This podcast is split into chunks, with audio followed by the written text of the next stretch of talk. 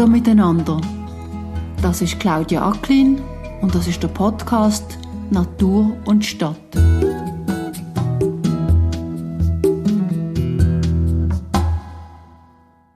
Also ich sehe, ich bin an einem Ort aufgewachsen, was noch viel ländlicher ist. Aber meine Eltern wohnen noch dort und sie erzählen nämlich von den Spaziergängen im Wald mit dem Hund und sagen, oh, heute sind wir fünf Stunden unterwegs und du, es hat so viele Leute im Wald hey, wir haben drei andere Leute mit Hunden angetroffen. Dann sage ich, drei Leute mit Hunden, das sehe ich in zehn Minuten. Also es gibt Orte, wo es geht. Einfach wir sind doch nicht am richtigen Ort, leider. Wir sind einfach ein ein Töpfchen Grün neben einer grossen Agglomeration und das Töpfchen Grün müssen wir uns alle teilen. Und ich habe das Gefühl, das kriegen wir schon an, wenn wir uns alle ein bisschen Riemen rissen. In der ersten Staffel von Natur und Stadt habe ich Erfolg mit dem Titel veröffentlicht Der Mensch braucht der Wald und nicht umgekehrt. Der Titel würde eigentlich auch für diese Episode passen, denn zum Allschwiler Wald gehört besonders, dass ihn viele Menschen brauchen und gern in ihm unterwegs sind. Der Allschwiler Wald liegt in der Baselbieter Gemeinde Allschwil und Binningen, gerade an der Grenze zum Stadtkanton Basel. Während der Corona-Zeit sind außergewöhnlich viele Leute dort angegangen. Das auch, weil die Basler und Baslerinnen neben den langen Erlen nur die sogenannte No-Erholungszone dafür haben. Einer, der seit 30 Jahren zum Altschwiler Wald schaut, ist der Markus Lack, der Revierförster. Er redet unter anderem darüber, dass es halt manchmal Nutzungskonflikt gibt. Und man probiert im Wald auch etwas relativ Neues für die Schweiz. Es gibt dort eine Rangerin. Und was die genau macht, das erzählt Florin Leuthardt dann gerade selber. Das ist also ein Folge über einen Wald, wo vielen Ansprüchen muss gerecht werden und wenn ich mir ab und zu sogar die Frage gestellt habe, wie es im Wald da dabei geht. An dem Nachmittag im April, wo die Bäume nach dem vielen Regen besonders grün sind, wo das Dorenbächle mit viel Wasser vor sich angeluchst hat, ist im Hintergrund auch ein Vogel gehockt, der ganz optimistisch zwitschert hat. Florin Leuthardt hat vermutet, dass es ein Mönchsgrasmucke war.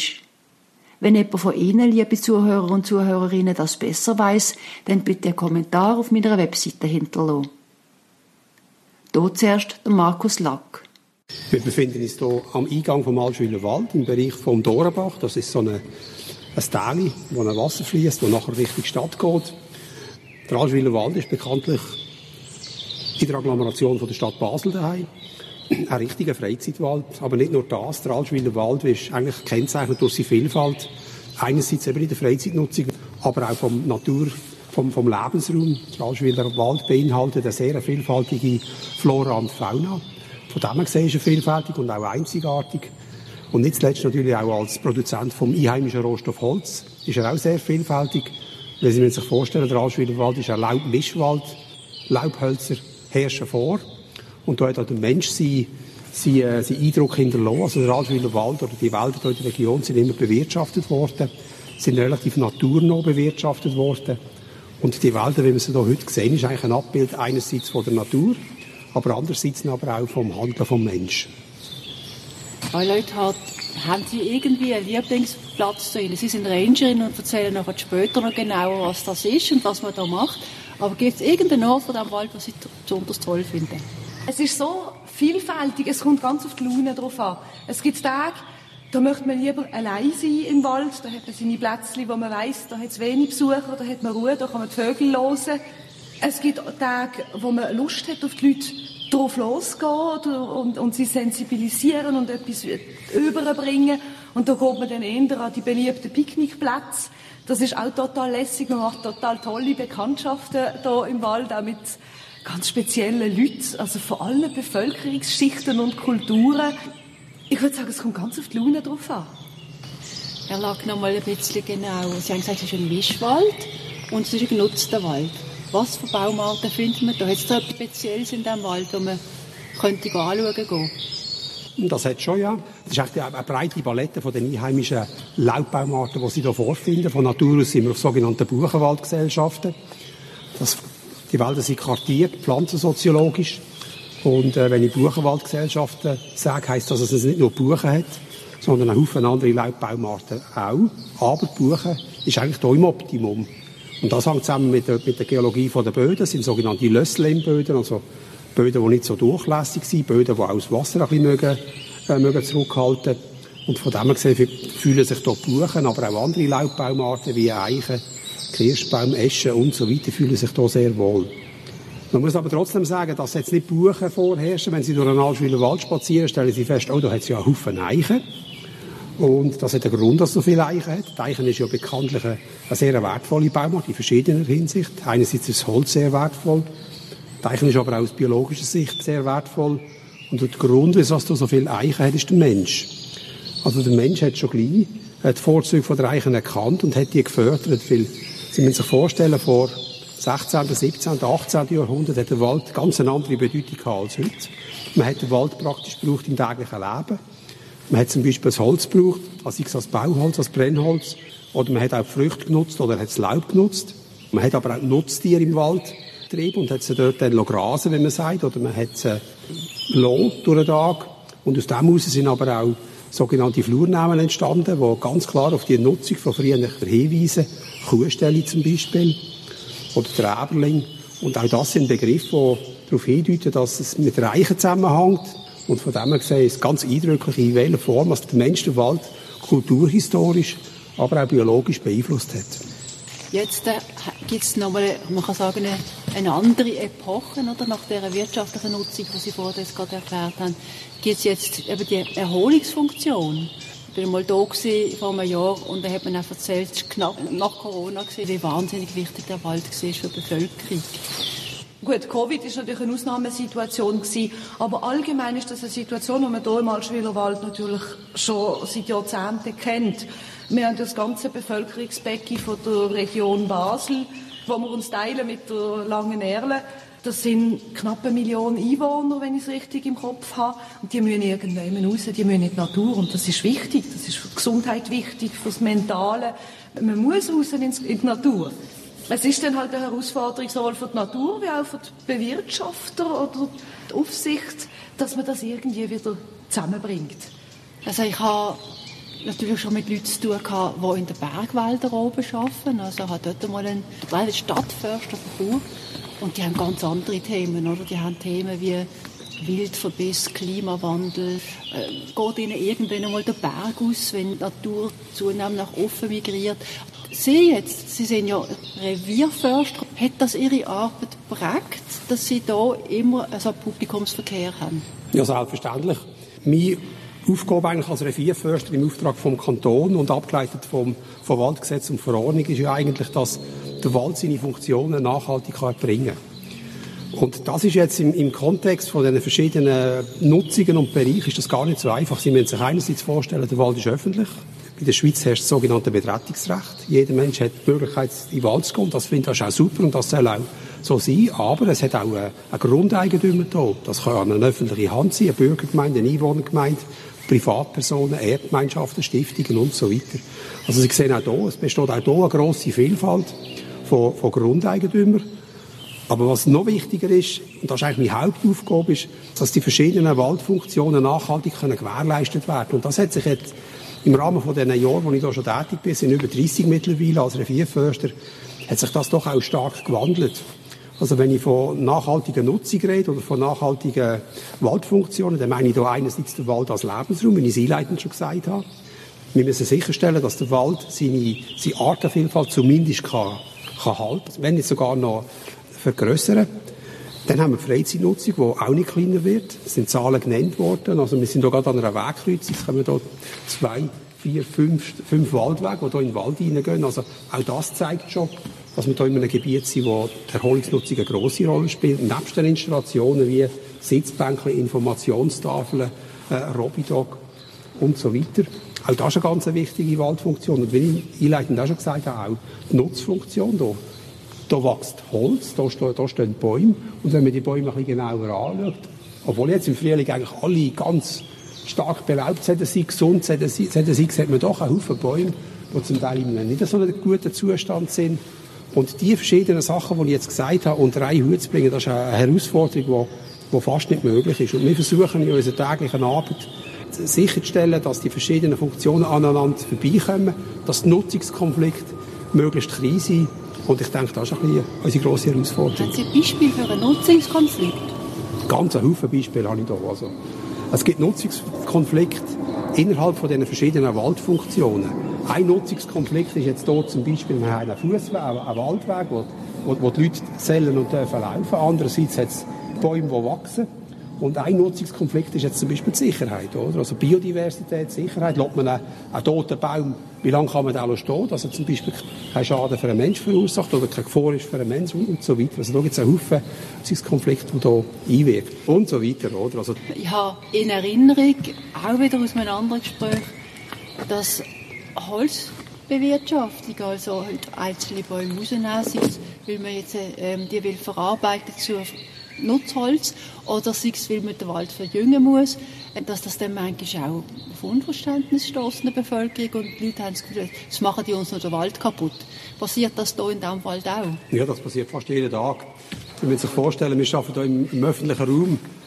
Meine Mitarbeiter und ich, wir sind dem, dem Nutzungsdruck in dem Sinn ausgesetzt, dass jeder Mensch, der durch den Wald läuft, genießt den Wald, das ist sein Wald und tut dann auch entsprechend beurteilen und beurteilt natürlich auch, wenn etwas geschafft wird im Wald und wenn ein Baum gefällt wird und das wird sehr kritisch beurteilt. Das sieht man jetzt zum Teil auch da, wenn man so Holzhäufen sieht.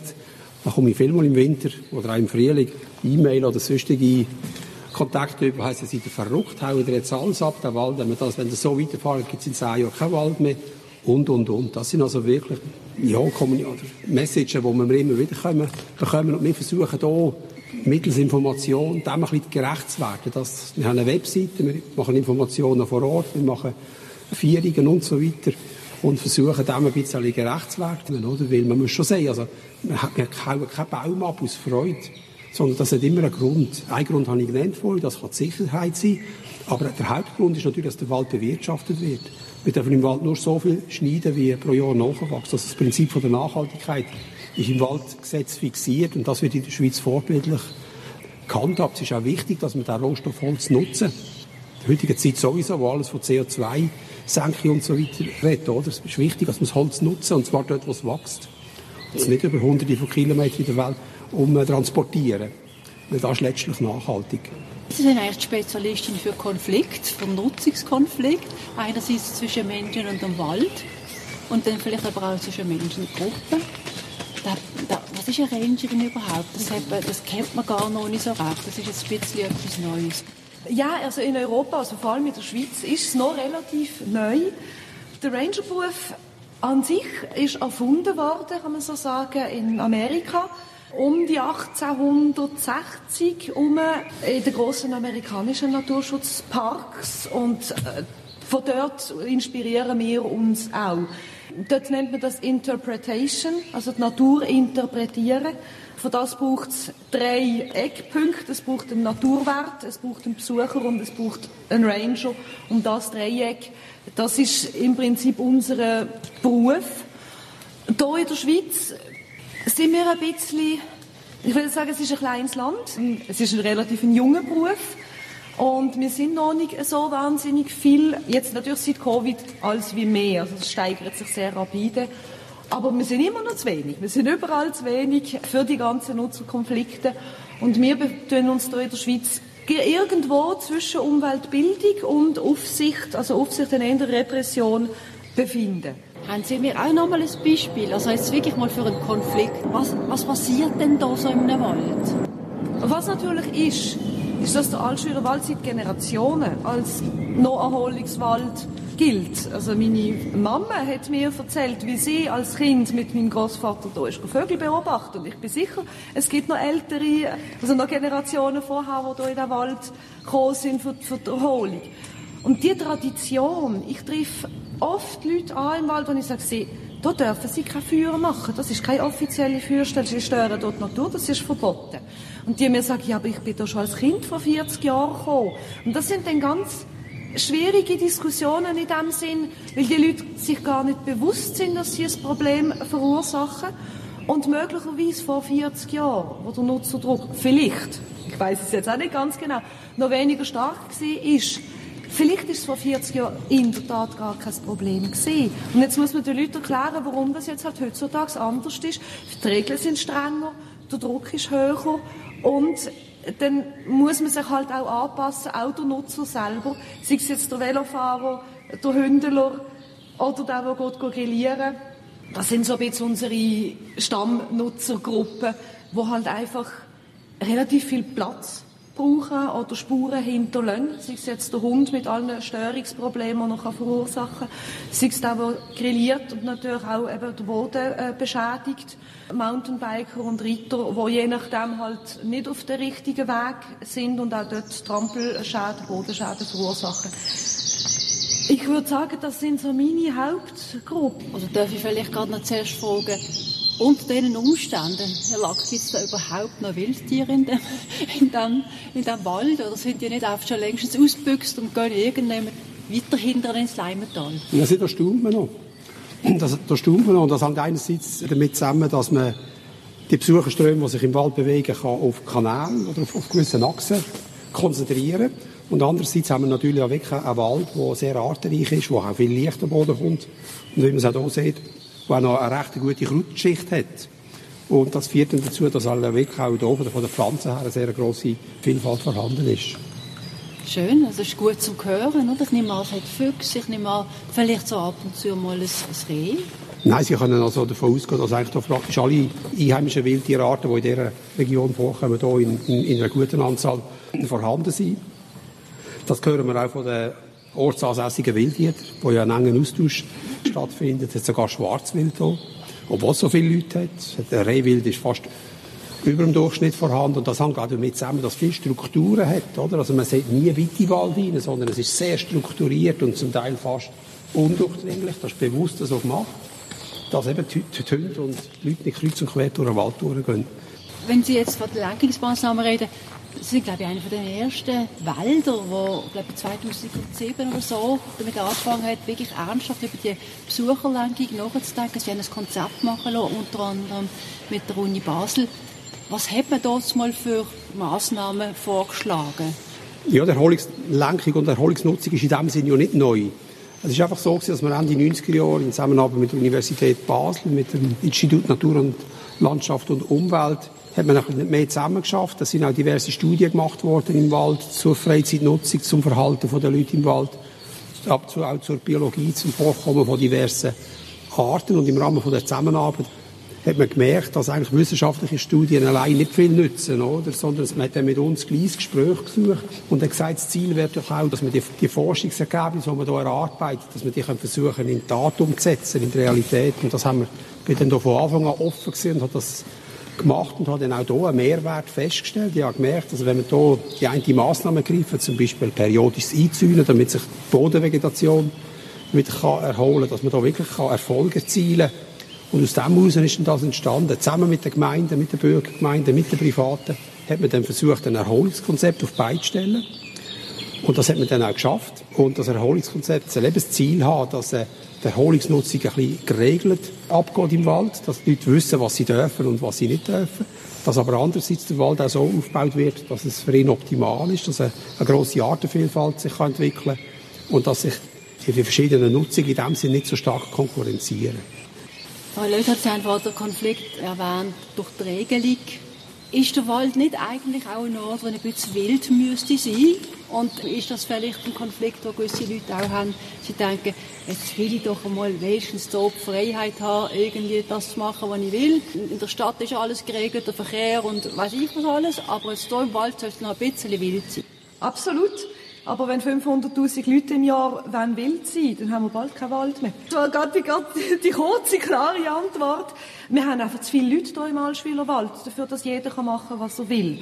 Es ist traurig, dass man halt auch hier wieder die Verkehrsregeln quasi hat. Wir sind einfach zu viele Leute. Also ich sehe, ich bin an einem Ort aufgewachsen, was noch viel ländlicher ist. Aber meine Eltern wohnen noch dort und sie erzählen nämlich von den Spaziergängen im Wald mit dem Hund und sagen, heute sind wir fünf Stunden unterwegs und es hat so viele Leute im Wald hey, wir haben drei andere Leute mit Hunden angetroffen. Und dann sage ich, drei Leute mit Hunden, das sehe ich in zehn Minuten. Also es gibt Orte, wo es geht. Einfach wir sind doch nicht am richtigen Ort, leider. Wir sind einfach ein, ein Tüpfchen grün neben einer grossen Agglomeration und das Tüpfchen grün müssen wir uns alle teilen. Und ich habe das Gefühl, das kriegen wir schon an, wenn wir uns alle ein bisschen am Riemen rissen.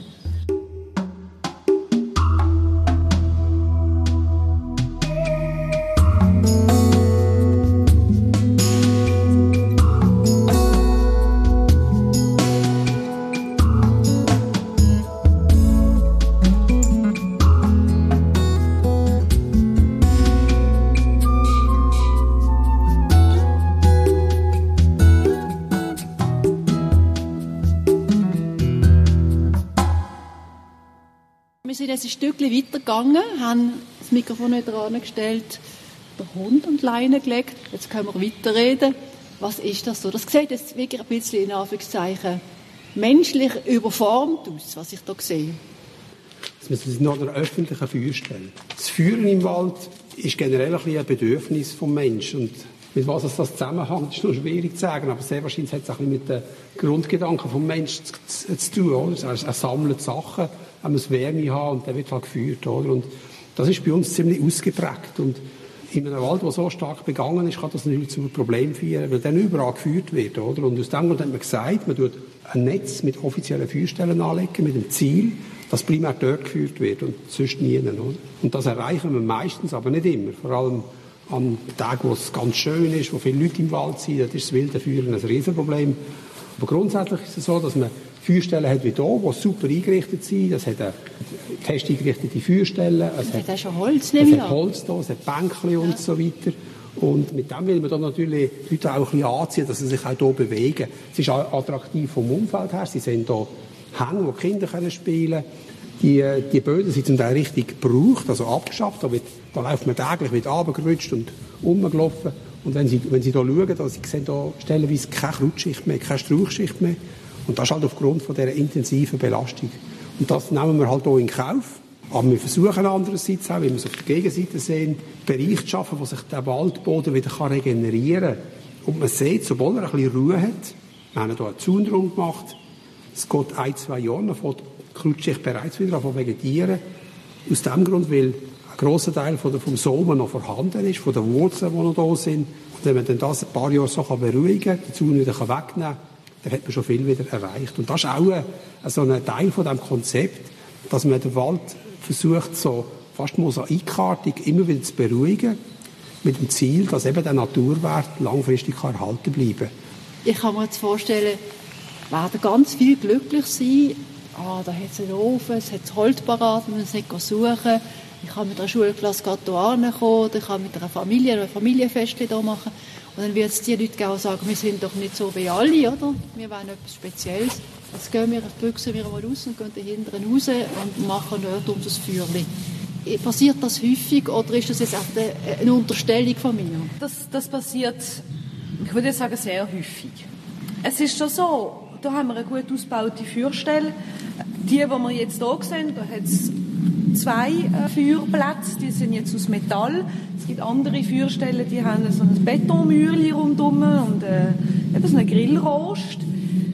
Wie daheim im Backofen. Und es gibt Leute, die wollen nicht den Wald, um dann nachher kochen wie daheim im Backofen. Die wollen draussen in einem Steinringli ihre äh, Holzstückchen aufschieben und dann noch so, wie sie es am Fernsehen oder auf YouTube gesehen haben, äh, wie macht man jetzt das genau, wie haben es die Indianer gemacht und die wollen das auch so machen und schauen, ob es brennt. Die haben schon Freude, wenn es brennt und dass sie dann nachher noch Servola können drauf bröteln, ist noch besser.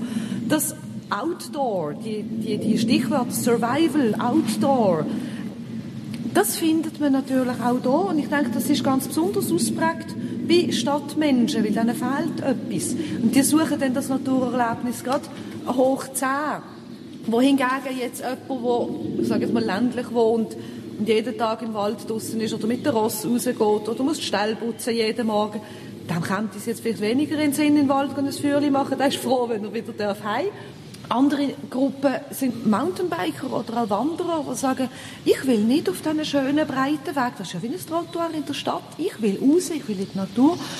Ich kann da vielleicht gerade noch anhängen, also gerade das, was gesagt worden ist bezüglich dieser Feuerstellen, abseits von den offiziellen möglichst weg in einen Bereich, wo, ja, wo einfach nur ganz einfach ist, auch das hat man im Rahmen von der Studie von der Universität äh, Basel ganz gut herausgespürt. Das ist wirklich ein Bedürfnis, oder? Man will nicht einfach nur so eine gemachte Feuerstelle sitzen, obwohl das auch ein grosses Publikum anzieht. Aber es gibt doch viele, die sagen, nein, wir wollen abseits äh, von dem etwas leben. Und das hat die Gemeinden und uns vom Vorstehend veranlasst, ein zusätzliches Angebot schaffen. Und das Angebot ist so, dass man nicht solche Feuerstellen anbietet wie hier, die super eingerichtet sind, sondern einfache Feuerstellen, sprich zwei, drei Stämme, ein Ring mit Stein, ein Abfallkübel, fertig. Und ich denke, ein Stückchen kann man diesem Bedürfnis entgegenkommen, wenn man so Sachen anbietet. Und das hat man gemacht. Und ich habe das Gefühl, seitdem ist es ein bisschen, hat sich das Ganze ein bisschen beruhigt. Aber nach wie vor muss man gleich sagen, es hängt natürlich auch mit der, mit der Masse zusammen. Wenn natürlich Tausende kommen, dann ist natürlich alles überfüllt und dann äh, ist eben das Problem schon da, dass man halt ausbüchst. Oder? Gibt es so etwas wie eine obere Nutzungsgrenze für einen Wald? Oder wird es im Wald dann irgendwann einmal zu viel? Ja, ganz klar, es wird einmal zu viel. Und zwar, das ist ja augenfällig, wenn es zu viel wird, oder? Also es hat hier Gebiete gegeben vor Jahren, wo alles so ausgesehen hat, oder? Und das hängt eben mit dem zusammen, was wir jetzt diskutiert haben, oder? Und dann muss man einfach Massnahmen ergreifen, sei es durch den Vorstehens, sei durch Bürger, Einwohner, Gemeinden, oder? Und ich denke, mit so Lenkungsmaßnahmen bringen wir viel an. Aber wo Grenzen ist, das ist noch schwierig zu sagen, oder? Also wenn es einmal ganz ausufert, was ich jetzt hier nicht glaube, oder? dann müssen wir halt einmal gewisse Bereiche ganz schließen, gross, grossflächiger, oder? Haben Sie äh, eine Art äh, ein Zukunftsbild oder vielleicht auch Projekte, wo Sie denken, die wären jetzt so toll mal zum Umsetzen? Also ich denke, was man natürlich weiterhin kann machen kann, ist natürlich auch ins digitale Zeitalter Fuß fassen. Sei es jetzt mit sozialen Medien oder auch hier im Wald. Äh, man hat jetzt hier, man sieht allbald wieder Informationstafeln zum Wald. Es hat Angebote, wo man immer wieder etwas lernen kann oder etwas beibringen kann. Wieso nicht auch dort in Digitalisierung, um auch, soll jetzt maßgeschneiderte Angebote anbieten, dass jemand mit Kindern vielleicht ein Angebot hat, wo er vielleicht kleine Spielideen hat, jemand anders, dass er vielleicht mehr für Vögel interessiert, auf eine sehr spezifische und dann noch schon sehr fortschrittene äh, Art. Das, das könnte je nachdem etwas sein, oder eben virtuelle Realität oder wie auch immer. Ich denke, die Technologie auch mit rausbringen in den Wald ist für mich jetzt nicht etwas Sinniges. Das wäre im Prinzip der nächste Schritt, wenn man die Gesellschaft so ein bisschen anschaut, wie das fortschreitet, kann man auch in der Natur machen, um die Natur einem Menschen näher zu bringen. Und wieder so, wie ich es eigentlich einleitend gesagt habe, wenn der Mensch die Natur besser kennt, egal durch welche Mittel, dann wird er sie am Schluss besser schützen. Ja, und das geht halt auch in die Informationen in die Öffentlichkeitsarbeit rein. Das ist, das ist richtig, das kann ich da auch sicher nur unterstreichen. Ich denke, da muss man in Zukunft noch mehr machen, sei es in der Bildung, sei es aber auch Informationen vor Ort, täglichen, täglichen Waldbesuch und so weiter. Sie fragen die grösste Herausforderung für die Zukunft und oder eine der grössten Herausforderungen für die Zukunft ist für mich persönlich die Entwicklung vom, vom Wald als Ganzes, was die Artenvielfalt betrifft, was den Baumbestand betrifft. Also wir reden hier von Umwelteinflüssen und so weiter. Oder? Ich habe einleitend auch gesagt, viele Bäume sehen nicht gesund aus. Und das hängt wirklich auch damit zusammen, dass wir vom Klima her einfach in den letzten Jahren wirklich grosse Veränderungen haben. Wir haben manchmal einen ganz trockenen Sommer. Ich kann mich erinnern, vor zwei Jahren, März, April, trocken, es hat fast gestäubt im Wald. Jetzt haben wir wieder einmal einen Frühling mit viel Niederschlag. Super für die Natur. Also, der Prozess, die grossen Gegensätze, das ist wirklich eine riesige Herausforderung für den Baumbestand einerseits. Andererseits haben wir immer auch wieder mit, äh, mit neuen Krankheiten zu kämpfen, mit Pilzen, die aus anderen Kontinenten sich da verbreiten und, und, und, Folgen von der Globalisierung. Und das wird eigentlich eine riesige Herausforderung sein, den Wald zu trimmen oder so anzubekommen, dass er auch in Zukunft noch gesund ist, also eine grosse mit dem beschäftigt sich der Forstdienst gegenwärtig sehr. Wie sieht der Wald in Zukunft aus? Und können, was können wir heute schon dafür tun, dass es dann gut rauskommt? Oder? Ja, Sie haben ganz am Anfang haben Sie gesagt, das ist auch ein Buchenmischwald, oder? Ähm, Buchen ist ein relativ wichtiger Baum hier, neben den Eichen, die aber dann auch historisch hier angebracht worden sind. Die Buchen vertreibt sich ein bisschen schlechter als die Eichen, soviel ich weiß, wegen der Wurzeln unter anderem. Sehen Sie die Woche schon den Umbruch an oder haben Sie das Gefühl, dass, oder müssen Sie jetzt schon auf die Zukunft verdenken, im Sinne von, was Sie vielleicht auch mal für Alternativbäume bringen? Ja, also man muss es einfach immer als Ganzes sehen, als Lebensräume, nicht, nur auf einzelne Baumarten bezogen. Aber wenn man jetzt gerade ein bisschen, der Bogen ein bisschen weiterspannt und ein bisschen schaut, was ist im, im gerade der schweizerische Jura zum Beispiel, ja vielfach aus Buchen besteht. Und Buch ist ein Baumart, der gerne wechselfähiges Klima hat, oder? Aber es natürlich dann eben extrem heiße und trockene Sommer gibt und so weiter, dann leiden die Baumarten extrem. Wir bei uns haben doch noch die Voraussetzung von tiefgründigen Böden, die das Wasser lang mögen halten und das ist natürlich für Buchen gut. Aber auch hier sehen wir, in trockenen Sommer haben vor allem die älteren Generationen haben wirklich Mühe, äh, sich anzupassen und sterben dann einfach frühzeitig ab. Also Zeiten, wo ein Buch 500, 600 Jahre alt geworden sind, das gibt es heute praktisch nicht mehr, weil die älteren Bäume sind anfälliger und die sterben dann leider ab. Wir versuchen heute, den Wald möglichst divers zu gestalten. Das heißt, eine grosse Arten von, von verschiedenen Baumarten auf engem Raum mit dem Ziel, ähm, dass wenn dann ein, die eine oder die andere ausfällt, dass es noch Haufen andere gibt. Und man versucht natürlich schon ganz gezielt im Rahmen von der Waldpflege sogenannte trockenresistente Baumarten zu fördern. Und zu trockenresistenten Baumarten gehören einerseits Einheimische, wie eine Traubeneiche, wie eine Sommerlinde, wie eine Hagebuchen und so weiter. Aber die werden auch ergänzt, zum Beispiel mit Baumarten aus dem, die mehr im Süden daheim sind. Das kann einmal eine Edelkastanie sein. Oder sonst Baumarten, die Tröchne besser vertragen. Jetzt würde ich vielleicht mal noch ganz klein einen Bogen zum Schluss machen. Wenn so viele Menschen hier kommen in den Wald, dann ist das ihr Anschauungsunterricht. Also da müssten sie eigentlich etwas lernen können nicht nur über unsere einheimischen Baumarten, sondern auch noch über die Zukunft vom Wald. Also das wäre zum Beispiel einer der QR-Codes, die man könnte machen auf einer von diesen Tafeln, wo einfach der Wald im Klimawandel heißt, wo man einfach auch gerade die Menge von Leuten, die da sind, würde eigentlich können sensibilisieren für das richtig große gesellschaftliche Thema, das wir haben. Absolut, da, da sind die modernen Techniken und Technologien natürlich super für so etwas geeignet. Mir kommt jetzt so gerade spontan in den Sinn virtuelle Realität, weil der Klimawandel, auch wenn er so schnell fortschreitet und Profis, äh, wie jetzt eben der Herr Lack, der schon seit 30 Jahren hier in diesem Wald unterwegs ist, auch sieht die Unterschiede, auch weiss, vor 30 Jahren hätte das noch anders ausgesehen oder haben wir nicht die gleichen Probleme gehabt. Aber ein Besucher, der weniger nach an der Sache ist, merkt auch das nicht. Weil immer noch, ein Baum lebt viel länger als ein Mensch. Und in unseren Augen geht das viel zu langsam und wir bekommen das nicht mit, wir sehen das nicht. Und da kann man natürlich mit virtueller Realität so viel machen. Dass man zum Beispiel sagt, haben Sie das Handy offen, wählen Sie eine Jahreszahl und dann sehen Sie, wie der Wald den und den und den ausgesehen hat. Zum Beispiel. Also, da gibt es so viele tolle Sachen, die man machen könnte, um eben den Leuten besser zeigen, besser aufzeigen, besser vorführen, was da genau passiert.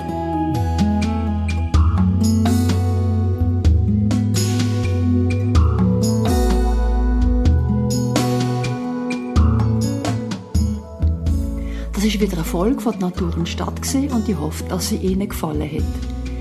Ich danke Markus Lack und Florin Leuthardt recht herzlich für ihre Zeit. In meinen Shownotes findet man noch ein paar Hinweise zum Altschwiler Wald. Und wer mehr über mich, den Podcast oder meine Blogbeiträge wissen will, der findet alle wichtigen Informationen auf meiner Webseite natureandthecity.ch.